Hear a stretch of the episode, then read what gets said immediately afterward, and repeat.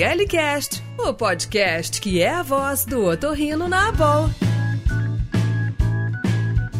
Bem-vindos ao ORLcast, o podcast da BOL CCF. Eu sou Virgílio Prado, atual presidente do Comitê de Defesa Profissional. Este é um espaço para a troca de experiências, trazendo sempre aspectos relevantes da medicina, saúde e bem-estar. Olá, Sou André Alencar Ari, atual coordenador da Comissão de Códigos e Tabelas da Associação Brasileira de Otorrinolaringologia e Cirurgia Cérvico-Facial. Hoje falaremos sobre um tema muito relevante, o nosso Manual de Codificação de Procedimentos em Otorrino e, a nós, e os novos códigos da tabela da CBHPM que foram recalculados e enviados para a Associação Médico Brasileira. Teremos dois convidados, doutora Miyuki Goto e doutor Wilker Conner. Com a palavra, a doutora Miyuki Goto. Olá, muito obrigada pelo convite. É, eu sou médica, sou assessora da Associação Médica Brasileira para os assuntos da saúde suplementar e também para a CBHPM, que é uma classificação onde constam os procedimentos médicos reconhecidos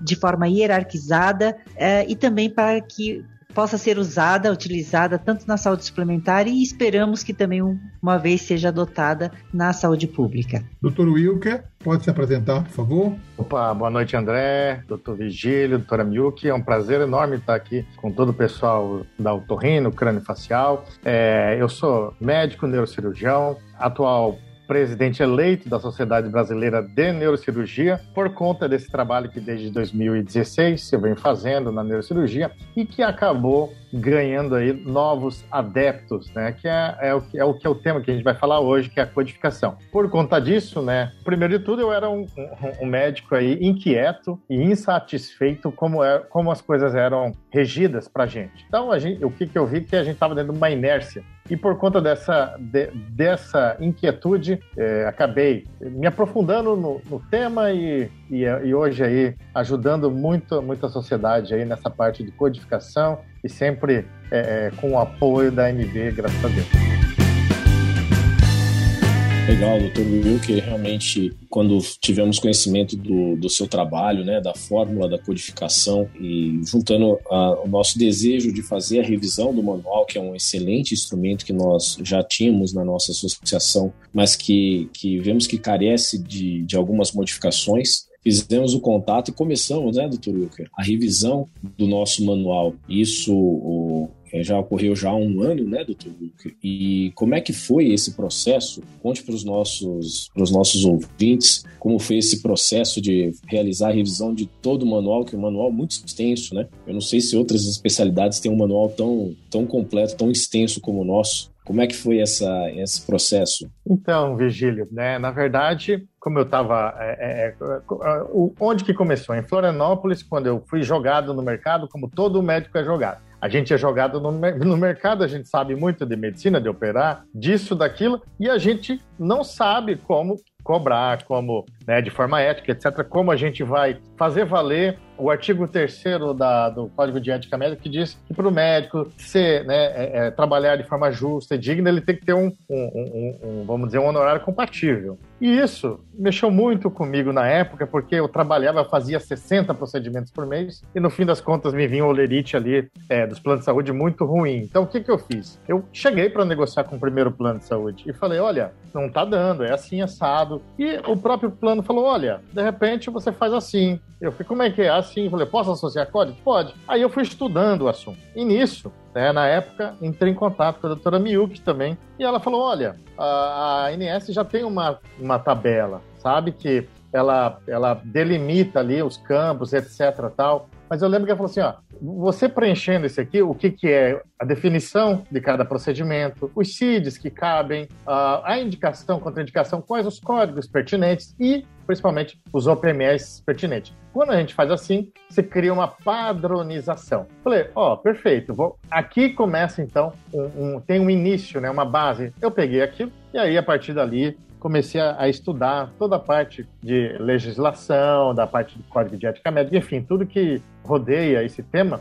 E a partir dali, criei um primeiro manual, vamos dizer assim, da neurocirurgia. E esse manual ele criou corpo, ele foi muito bem aceito e foi, na verdade, o que me projetou dentro da neurocirurgia, tá? essa parte, porque, na verdade, é uma dor imensa hoje do médico essa questão de trabalhar muito e receber pouco. Né? A gente tem todo um tempo de dedicação, de anos de, de trabalho e uh, a gente chega na hora e a gente, o próprio plano que em teoria deveria ser nosso parceiro, muitas vezes se mostra do outro lado. Né? Então, é, foi justamente por conta dessa inquietude. A partir dali desse estudo também, né, eu, eu, eu, comecei então a sistematizar como é que seria uma coisa assim. Aí montei esse da neurocirurgia, depois da coluna, da radiologia intervencionista, e aí foi. Hoje, é, Autorrino também, né, mas em volta aí de mais ou menos 10 ou 12 sociedades especialidades, têm ou estão criando seus manuais de codificação. O que eu sempre falo é o seguinte, o manual de codificação, ele não é nenhum código novo, tá? Ele não surgiu do nada, ele vem e nasceu da própria CBHPM. Então, ele tem essa mesma legitimidade e legalidade da CBHPM. Tem um, um, um, nas instruções gerais da própria CBHPM, no item 7, ele fala exatamente isso, que o conteúdo e a forma, como que vai ser dado em relação aos pedidos, ao uso dos códigos que estão nos procedimentos, vai ser dado com exclusividade pela sociedade junto MB. A partir dali, então, desse pressuposto, dessa pedra fundamental, foi que, né, a, a, outros artigos também, que a gente vai falar no longo do tempo, foi a base de tudo. E lembrando que no começo, quando eu estava só nadando, sem nenhum rumo, sem nenhuma nenhum local para chegar, nenhum horizonte. Foi a doutora Miyuki que me jogou essa boia e me deu lá, então, esse primeiro quadro era um quadrinho como esse, né? Como a gente tem para cada um procedimento. E a partir dali, então, é, fui desenvolvendo e sempre né, os manuais aí sendo validados pela doutora Miyuki, pelos colegas, pelas sociedades. Então, esse conjunto da sociedade, junto com a MB também, sempre presente, tá, Virgílio? E a doutora Milk pode lembrar desse fato aí. E quando ela enviou também, né, doutora Milk? O, aquele, aquele quadro, o primeiro quadro, que era. É, até tinha um nome que, que me fugiu agora, doutora Milk, você lembra? Sim, é muito importante colocar que todo esse trabalho, inclusive, se chamava Protocolo Dino. Isso. Porque foi o doutor Dino, da, da cirurgia vascular, que iniciou esse procedimento, mas ele não nasceu do nada. Nasceu porque houve uma CPI das órteses e próteses na Câmara Legislativa. Em abril de 2015, tem um relatório da CPI das OPMEs, e isto fez com que, a partir dessa, dessa CPI, a Anvisa e a ANS juntassem esforços quanto à questão do uso inadequado ou abusivo ou de forma de desperdício uh, dos gastos em materiais, em órteses e próteses. Com isto, a ANS criou, juntamente com, com várias entidades externas, um grupo técnico externo e tem um relatório, então, em 2016, em que as sociedades de especialidades médicas são citadas como responsáveis por fazer esse protocolo. É, não tem como indicar um, uma outra instituição a não ser as sociedades científicas, que são as sociedades de especialidades médicas, que têm o pleno conhecimento do procedimento e para indicar para cada procedimento os materiais necessários. Então, no relatório desse grupo técnico externo, que é disponível é, está disponível na ANS publicamente, é, lá no relatório consta que as sociedades então devem criar seus protocolos. A partir daí, a MB, fazendo parte inclusive da Câmara de Saúde Suplementar da ANS, tomou a frente junto às sociedades especialidades em criar é, esse protocolo. Então nós tivemos a criação de pelo menos dois lotes de protocolos com várias sociedades médicas e esse protocolo nós enviamos para a ANS. O que aconteceu que eu até acho, infelizmente, mas ele, ele continua valendo e evoluindo, é que uh, inicialmente algumas operadoras resistiram em permitir que a ANS fizesse a ampla divulgação desse material, porque eles achavam que isso tenderia e facilitaria a codificação e até mesmo a forma adequada e correta de cobrança. Então houve uma pressão para que não houvesse a devida publicação. No entanto, no entanto, nós tivemos várias sociedades que encabeçaram, capitanearam esse processo e passaram a publicar os seus manuais, o que é muito importante, né? Então, apesar de que no grupo, nesse relatório da ANS, cita que a sociedade deve fazer o protocolo, havia um compromisso da ANS pegar esses protocolos e publicar no site da ANS, mas isso não aconteceu até por pressão das operadoras, para que elas não se sentissem pressionadas a liberar aqueles códigos ou os códigos e os materiais mínimos necessários.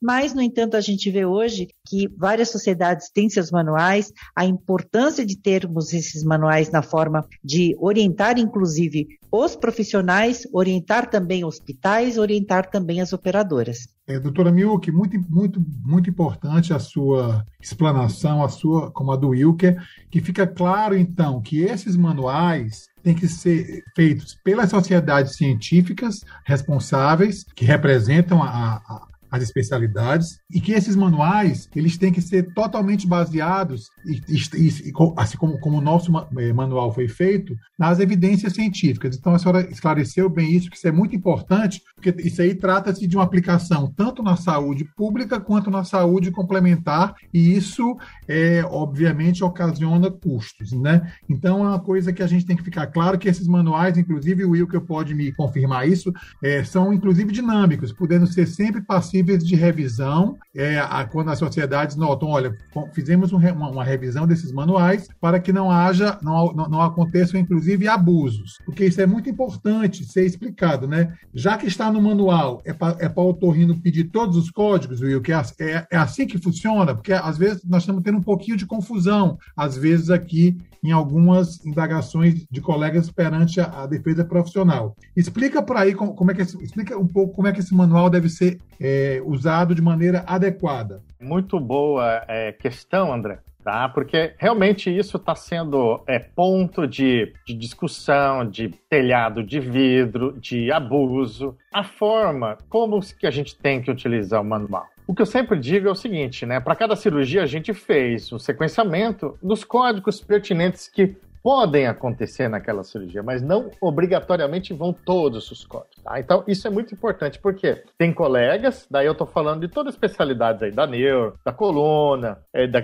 autorrino, a cabeça e pescoço. Então, todo mundo está entrando nessa, mas não está se instruindo. E por isso a importância desse podcast de vocês. Então, o que, que eu sempre falo? O manual é a mesma coisa quando você vai, por exemplo, imagine que você vai fazer uma reforma no seu banheiro. Você vai na loja de materiais de construção, você vai comprar todo o departamento que tem lá, todos os instrumentos que estão. Não. Você vai pegar o que você precisa. Você vai pegar aqui um rejunte, três é, é, piso, né? Vamos dizer, três dúzias de piso, ou mais o, o, acrílico, a massa corrida, não sei o que, tarará, e um cano, tá? É isso. Mesma coisa, outra comparação que eu faço. Quando você vai no restaurante, que tem ali um, um menu, um buffet livre, você não vai pegar todos os tipos de carne, todos os tipos de... Você vai pegar o que você precisa para aquele dia, tua proteína, tua salada, etc. Então, o manual, gente, é exatamente isso. Não é para fazer Ctrl-C, Ctrl-V, porque isso é usar de forma incorreta e colocar em xeque o uso ético do manual, entendeu? Então, tem, e aí eu faço assim, né, aqui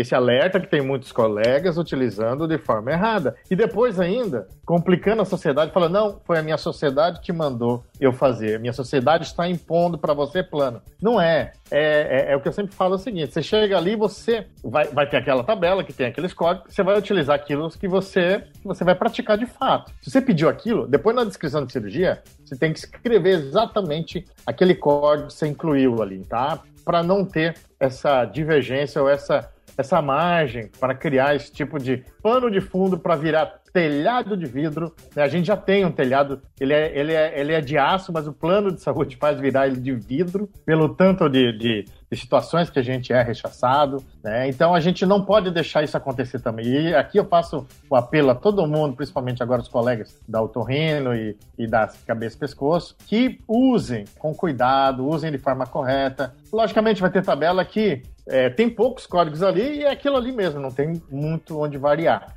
Agora, vai ter tabela que tem vários códigos e aqueles códigos, aquela tabela está dizendo o seguinte, ó, gente, isso aqui tudo pode acontecer, tá? Então, se acontecer isso, você faz isso. Depois na sequência disso você faz. Aí, ok. Então, tem tabelas que vai ser ok, quase todos os códigos, outras vai ser metade. E o mais importante é o seguinte: o, o manual ele, ele se transforma dessa forma num instrumento de negociação com o plano de saúde. Você sai de uma inércia onde a gente trabalhava só com monocódigo e que não valorizava o teu ato médico, porque no fim das contas, uma cirurgia, um procedimento, ele é uma sequência de atos médicos. Por exemplo, quando eu vou clipar um aneurisma, a clipagem do aneurisma em si é uma apenas de umas etapas. Às vezes é a mais rápida, dura 10 minutos. Enquanto que eu demorei uma hora, duas para entrar e para fechar depois, para reconstruir tudo aquilo, eu sou valorizado por aqueles apenas 10 minutos, não é justo. Então, isso é um dos racionais da codificação, ou seja, a gente já tem a CBHPM,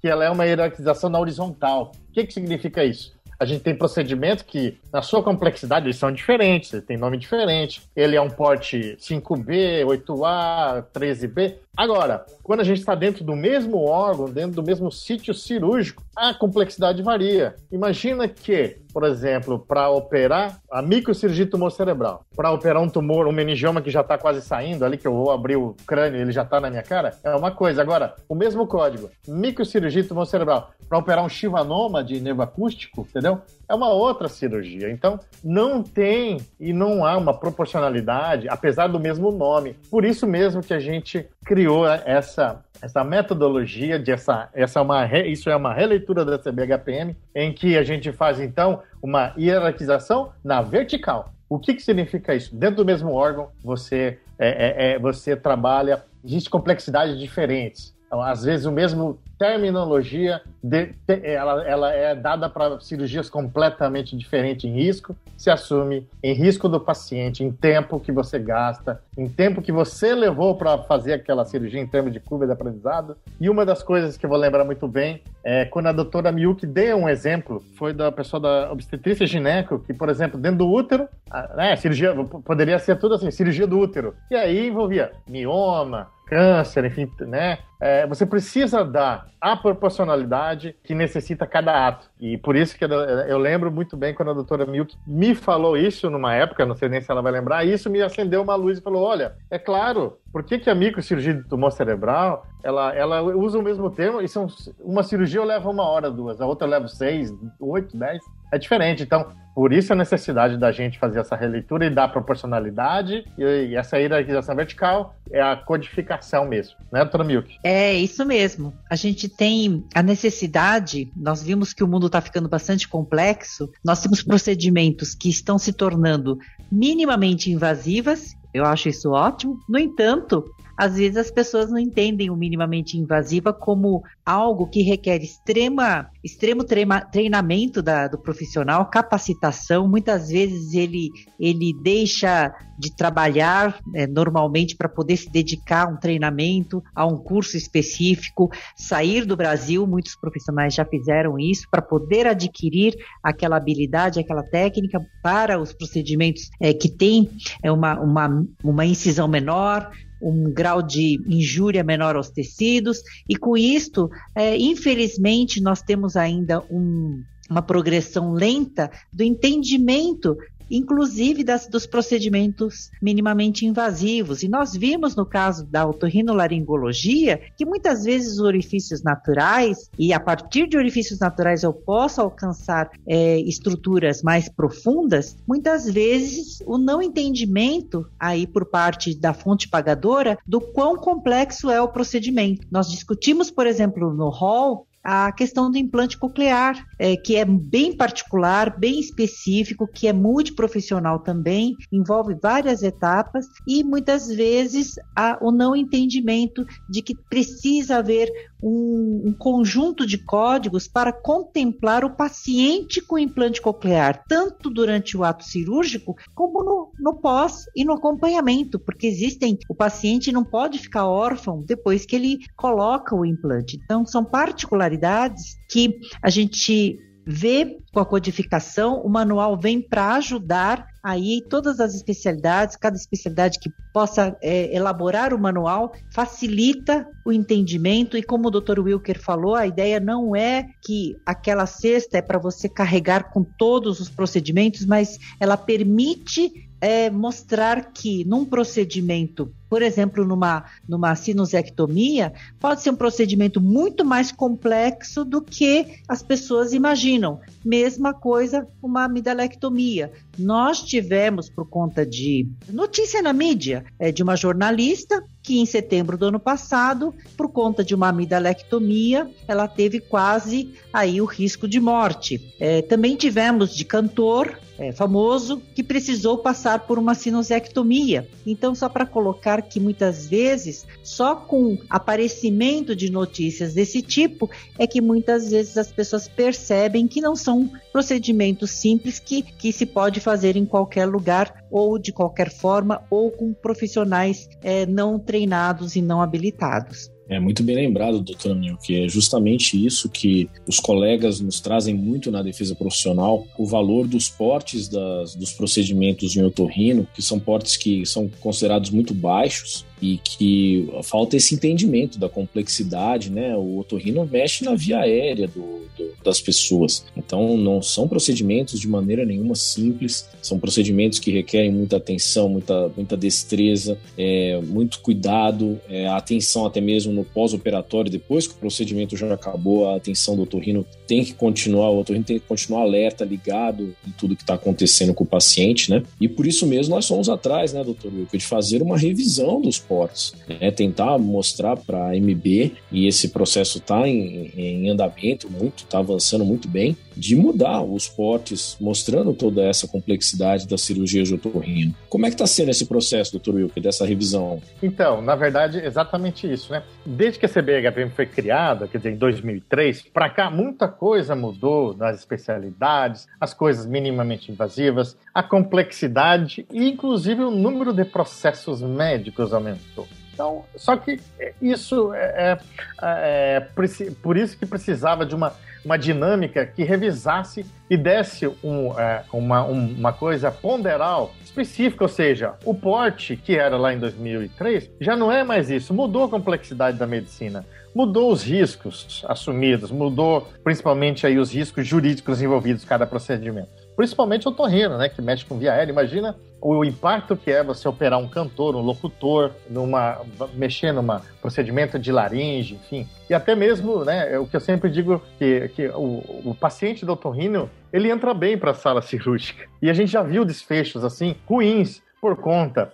Qualquer, qualquer procedimento envolve riscos, mas imagina, diferente, por exemplo, da neurocirurgia. Às vezes o paciente chega com trauma, abrindo pupila, com tumor, então fica mais evidente na otorrino, principalmente, a importância de você codificar esse, essa repercussão que pode acontecer com os médicos, os pacientes que estão envolvidos ali. E por conta exatamente disso, né, a gente precisou a partir do princípio da equidade que se aplica no SUS. Você não pode tratar igual os diferentes, você tem que tratar proporcional. Então, por isso que existiu né, uma necessidade de a gente revisar e ver, será que o porte para amidalactomia é esse mesmo? Será que o porte é para tá justo esse porte aqui? Então, e é, é, é, ainda bem que a coisa ela se tornou dinâmica, né? Alguns anos atrás, a ortopedia entrou com, vamos dizer assim, com uma, um novo recálculo ali para a doutora Mil que vai falar mais sobre isso, para saber os portes aí relacionados à especialidade. E a partir desse documento, que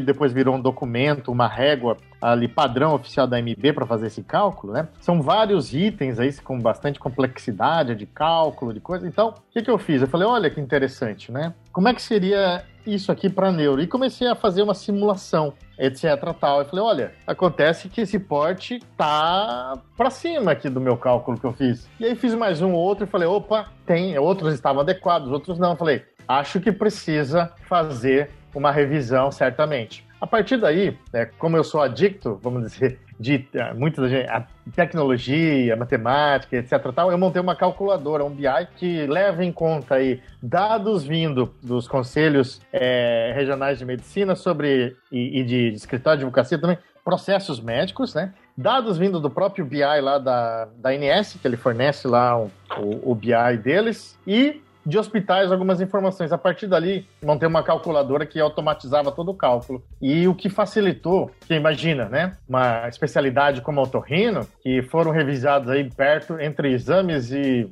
entre exames e procedimentos, 260 procedimentos ao todo, revisar todos os portes, é uma trabalheira que, se fosse na mão, ia levar aí um bom tempo. E a gente conseguiu fazer, acho que em dois, três meses ali, fazendo junto com o pessoal do Otorrino e, e sendo validado pelo grupo ali da, da, da Otorrino, que está participando desse processo de recodificação da Otorrino.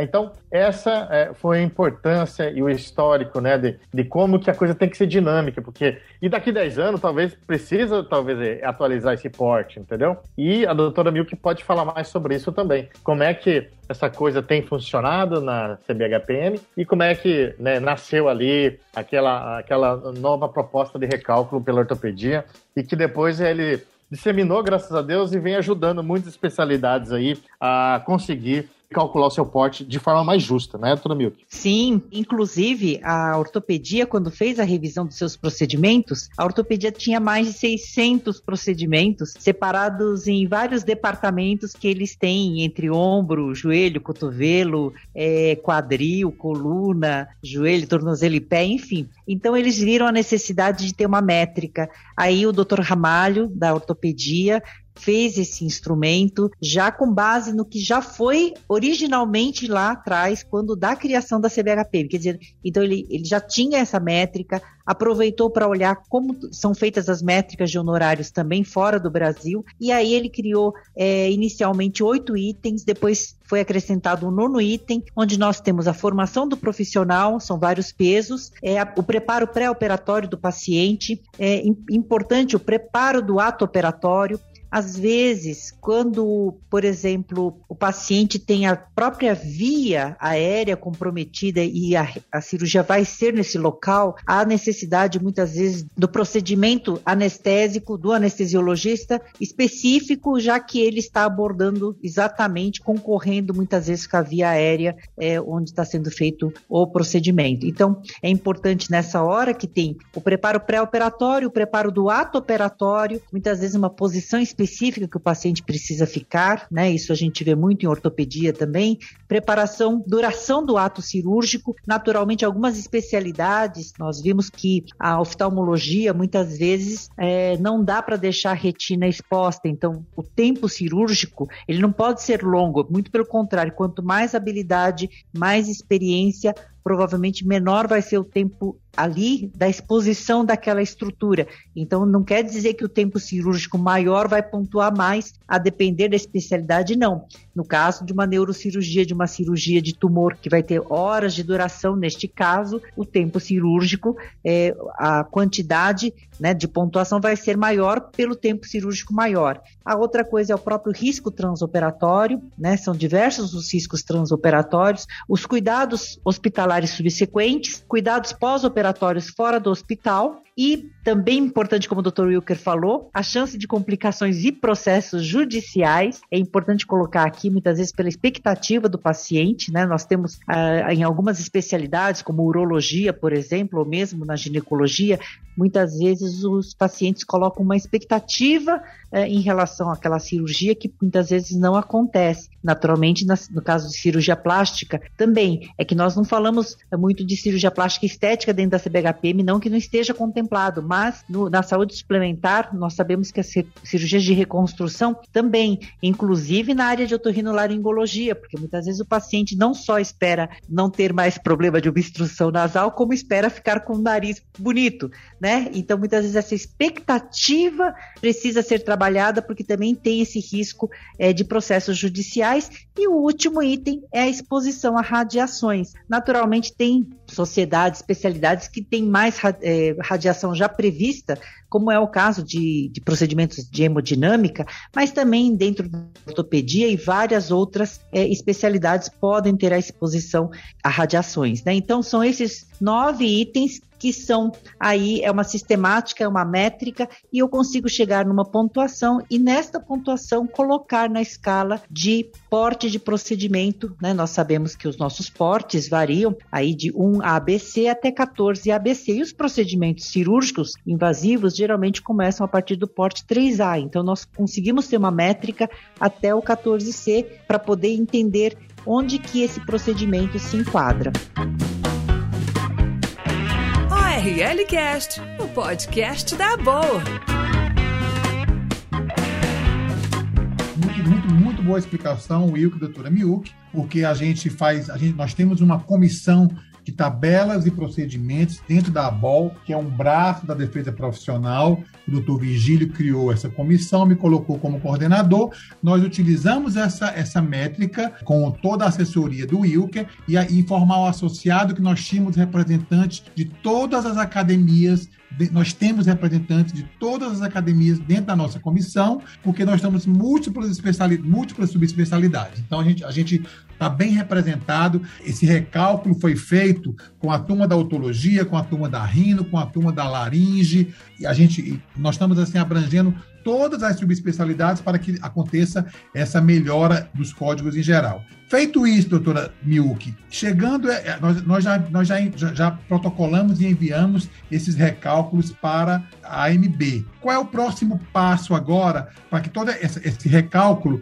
seja reconhecido pela Associação Médica Brasileira? A revisão dos portes ela não influencia diretamente, por exemplo, no rol, mas ela tem a ver com a negociação. Então, no caso, isso fica uma discussão dentro da Câmara Técnica da CBHPM. É, já vou colocar que nós tivemos então a aprovação da data. Nós teremos uma reunião no dia 21 de novembro, segunda-feira. A BOL já está pautada. Quando o Dr. Wilker sabe muito bem, quando nós temos assim, principalmente revisão de um grupo grande de procedimentos, o que a gente faz? Nós fazemos, costumamos fazer em duas etapas. Então, no dia 21 de novembro, nós já temos uma reunião aprovada, doutor Macedo, diretor de defesa profissional, aprovou a data, e nós temos o dia 12 de dezembro a outra reunião. Então, provavelmente, aqui ao Torrino, a gente já deixou separado um horário na, na pauta, na agenda, para otorrinolaringologia, e provavelmente este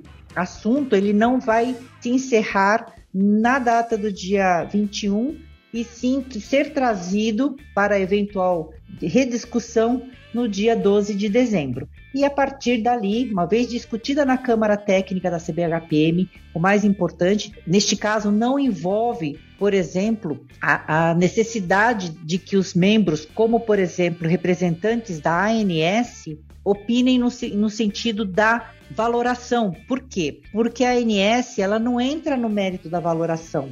No entanto, eles participam muito para saber do que se trata o procedimento. Né? Então é importante porque nós temos representantes de duas diretorias da ANS participando da Câmara Técnica, que são representantes da Diretoria de Desenvolvimento Setorial, onde está o padrão TIS e a TUS, e os participantes representantes da diretoria de produtos, onde está o hall. Neste caso, é, nós sabemos que ah, não há relação com o hall diretamente. Só teremos digamos, uma interface com a agência caso a sociedade faça alteração em sua descrição e não no caso de revisão de porte. Então é muito importante porque se a gente fizer alteração na descrição, além da revisão do porte, isto vai ter influência na TUS, porque a TUS é uma terminologia da ANS e ela tem que ter o código e descrição totalmente pareados com a codificação e a descrição da CBHPM. Então é importante nós termos isso, é, esse conhecimento, saber que geralmente quando se trata de revisão e uma quantidade grande, como já acontece com várias sociedades, nós fazemos isso em duas etapas. Então, hoje à tarde nós tivemos a confirmação de que podemos fazer a reunião no dia 21 de novembro e no dia 12 de dezembro, ambas as reuniões na parte da manhã de forma remota. Então, eh, nós estaremos pautando a otorrinolaringologia para essas duas datas. Muito obrigado, Milk. Muito obrigado, porque isso é muito importante a gente dar essa, essa boa notícia para os nossos para os nossos associados. Muito, muito obrigado aí por pautar, porque isso é extremamente importante. A senhora foi muito esclarecedora para os associados também saberem que existem alguns questionamentos, que novos procedimentos surgiram na otorrinolaringologia e por que, que a gente não aproveitou o embalo para novas nomenclaturas, justamente pelo que a senhora falou, que o processo é muito mais demorado, envolve a TUS e é um processo mais longo. A gente precisa de uma, de uma, de uma valorização imediata dos processos que nós já fizemos. Contribuindo com essa, com essa lógica que a gente está comentando agora, a gente não mudou a terminologia e nem criou nada, nenhum código diferente. A gente simplesmente re, recalculou ali o porte e isso, né, aqui, apesar de é, né, a TUS aproveitar o mesmo nome e tudo, vai servir de base, porque os planos de saúde, é, as operadoras, fonte pagadora, hospitais, eles usam os portes para fazer o cálculo de quanto que vão aí pagar para o médico, né? Claro, tem deflator, tem isso, tem aquilo, mas a base sempre é, acaba sendo o porte, né? E negociações locais também. Então, a gente consegue dessa forma, através dessa revisão, foi uma revisão muito extensa, quase 250 aí procedimentos, entre procedimentos e, e, e, e exames de vocês, da Autorrino, e, com certeza aí vai trazer uma valorização maior do que vocês já praticam. É, é mais ou menos isso, né? Certo. E, e a situação também que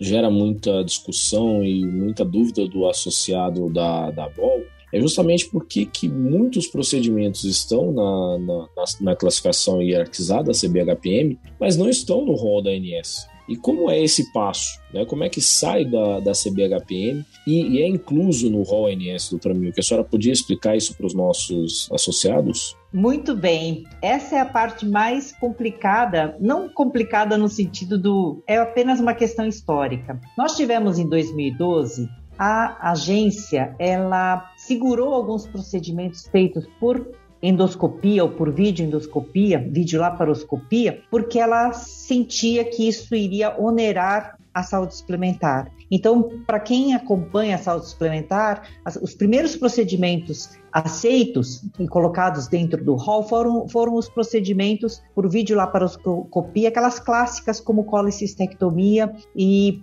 os procedimentos, digamos que na época já estavam bastante consagrados. O que, que foi decidido desde aquele, daqueles anos de 2010, 2012, 2014? Que os procedimentos com uso do vídeo, portanto, se você tem um procedimento sem o vídeo, né, sem a endoscopia, a videoendoscopia, videolaparoscopia, videotoracoscopia, enfim, se você já tinha esse procedimento por via aberta, o procedimento com uso do vídeo, procedimento endoscópico, ele seria gradativamente incorporado. Essa foi a, digamos, a promessa, né, o compromisso da, da agência para poder não ter o impacto maior, de forma que, que as operadoras teriam tempo para ter esse impacto. O que, que acabou acontecendo? Então, em 2000, para o Hall 2014, é, ficou um grupo grande de procedimentos que ficariam ali esperando uma próxima rodada para poder é, entrar no hall literalmente. Então hoje nós temos um problema em que vários procedimentos de otorrino, inclusive, que é melhor, que é recomendado fazer por vídeo, a operadora libera o código sem ser por vídeo, o hospital cobra o vídeo, o médico recebe o código que não é por vídeo e fica tudo certo. Mas na realidade, nós sabemos que não fica tudo certo, porque o que fica registrado para fins de base de dados da ANS é como se aquela cirurgia tivesse sido, sido feita por via aberta, o que não é. E isso é um problema, porque a gente encontra hoje vários procedimentos, inclusive cirurgias aqui da região esfenoidal, cirurgias aqui uh, da, dos seios da face, onde o, o uso do vídeo ainda não está no rol. E mais, nós estamos em 2022, mais de 10 anos em relação a essa discussão. Hoje é muito difícil para os procedimentos já consagrados as sociedades terem que fazer, fazer dossiê um a um para fazer a submissão no rol. Né? Só lembrando que a submissão no rol exige uma documentação muito robusta e pesada. Então, na prática, os procedimentos já estão sendo feitos por vídeo, na maior parte quando é a melhor indicação. Existem casos onde a operadora não libera né? Ela diz, olha, não está no rol e faz com que o hospital possa cobrar a taxa de vídeo do paciente, faz com que o médico possa cobrar a, o honorário à parte, separado do vídeo, faz com que os materiais todos sejam bancados pelo pelo paciente. Ou então você tem operadoras em que é, permite tudo, única coisa que o honorário do médico continua como se fosse por via é, convencional. Então, é, essa é uma complexidade em que nós devemos sim aproveitar agora que tivemos a discussão, nós tivemos a lei 14.454, onde nós podemos chegar sim com um bloco de procedimentos que já existiam há mais de 10 anos, que já ficou na consulta pública 53 lá atrás, do rol que eu falei que a ANS fez um relatório, tem uma planilha oficial onde os procedimentos, por exemplo, por vídeo estão lá pendentes para serem colocados no rol, de forma que agora, por lei, podemos sim, e aí sim a sociedade pode fazer um documento, deve fazer um documento, fazer uma submissão, mas que essa submissão ela não seja, não, não tenha a exigência para que se prove, por exemplo, toda a questão da avaliação do impacto orçamentário, porque na verdade ele seria falso, porque na prática uma parte desse impacto já foi absorvido porque já está havendo a prática do uso eh, das cirurgias endoscópicas. Então, só para colocar, nós estamos vivendo uma, um momento de paradoxo, sim, temos uma lei a nosso favor, já que tínhamos uma decisão do STJ é, colocando a taxatividade do rol, mas foi derrubado porque nós temos uma lei em que agora sim, não para banalizar a cobertura do, dos procedimentos, não para banalizar o que o paciente tem direito, mas para que o paciente possa efetivamente ter direito aos procedimentos na área de otorrinolaringologia que são por vídeo e quando a pessoa olha lá no, na, no hall, está como não, não consta no hall. Na planilha da correlação da TUS com o hall, consta como hall não. Então é muito importante aí sim, doutor André, doutor Virgílio, de fazer um trabalho da sociedade, fazer um encaminhamento, aproveitando a Lei 14.454 para poder apresentar quais são os procedimentos que já devem entrar no hall porque o paciente está sendo lesado na medida em que ele fica com dificuldade no acesso, o médico otorrinolaringologista tem dificuldade, tem muitas vezes o tempo de autorização daquele procedimento é demorado, porque vem a negativa, ele fala que não,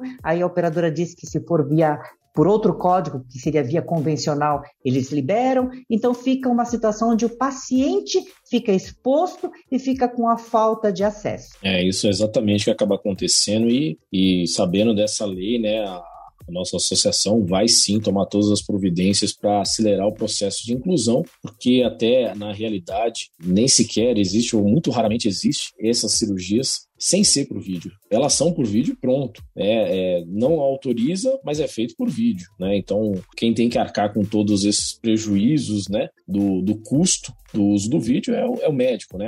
Raramente ele consegue repassar essa, esse custo para os pacientes e raramente consegue alguma outra forma de, de ressarcimento disso. Então, é, precisamos realmente avançar nessa, nessa situação através do rol, né? Esse é que é o ponto mais difícil, o passo mais difícil, né?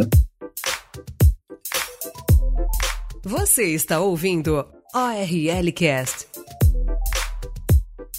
Eu gostaria muito é, de agradecer a presença do Dr. Wilker, a presença da doutora Miyuki, é, a parceria do, do, meu amigo André aqui nesse, nesse ORLcast e deixar aberto para o Dr. Wilker, para a doutora Miyuki darem as suas considerações finais. É, muito obrigada pela oportunidade. Eu fico muito feliz em saber que a sociedade, aqui a defesa profissional da sociedade encabeça todo esse movimento, esse trabalho, que é um trabalho que demora muitas vezes para surtir aquele resultado esperado, mas estamos nessa luta, precisa sim, né, continuamente não desistir, né, é importante. Saber que estamos sim evoluindo, estamos avançando, é importante que nós tenhamos o reconhecimento da valorização do ato médico, porque nós estamos em, em várias épocas existe a banalização é, quando tem propostas de novos modelos de remuneração, existe uma banalização muitas vezes do pagamento do honorário médico, onde o, o nome muito bonito para dizer que agora você vai é, ser pago, é, vai ser pagamento por valor, né? baseado em valor. Né? E aí você fala como? Baseado em qualidade, aí você fala como? Baseado em, em entrega de despechos e performance, quer dizer, muito é florido e na prática, é, muitas vezes não, não se revela uma melhora da remuneração do profissional. Então, é muito importante que o profissional, que é o profissional habilitado, experiente, com formação adequada, ele seja valorizado, aquele que realmente entrega o melhor para o seu paciente. Então, a gente precisa sim continuar é, discutindo isso para que tenha uma remuneração, uma valorização é, da remuneração médica, valorização do ato médico em prol do paciente. Quer dizer, aqui nós não estamos discutindo simplesmente uma discussão corporativista, mas sim discutindo que em qualquer lugar do mundo a entrega de, de fato de qualidade, um trabalho de profissional sério, um trabalho de um profissional com experiência, ele tem que ser valorizado e fora,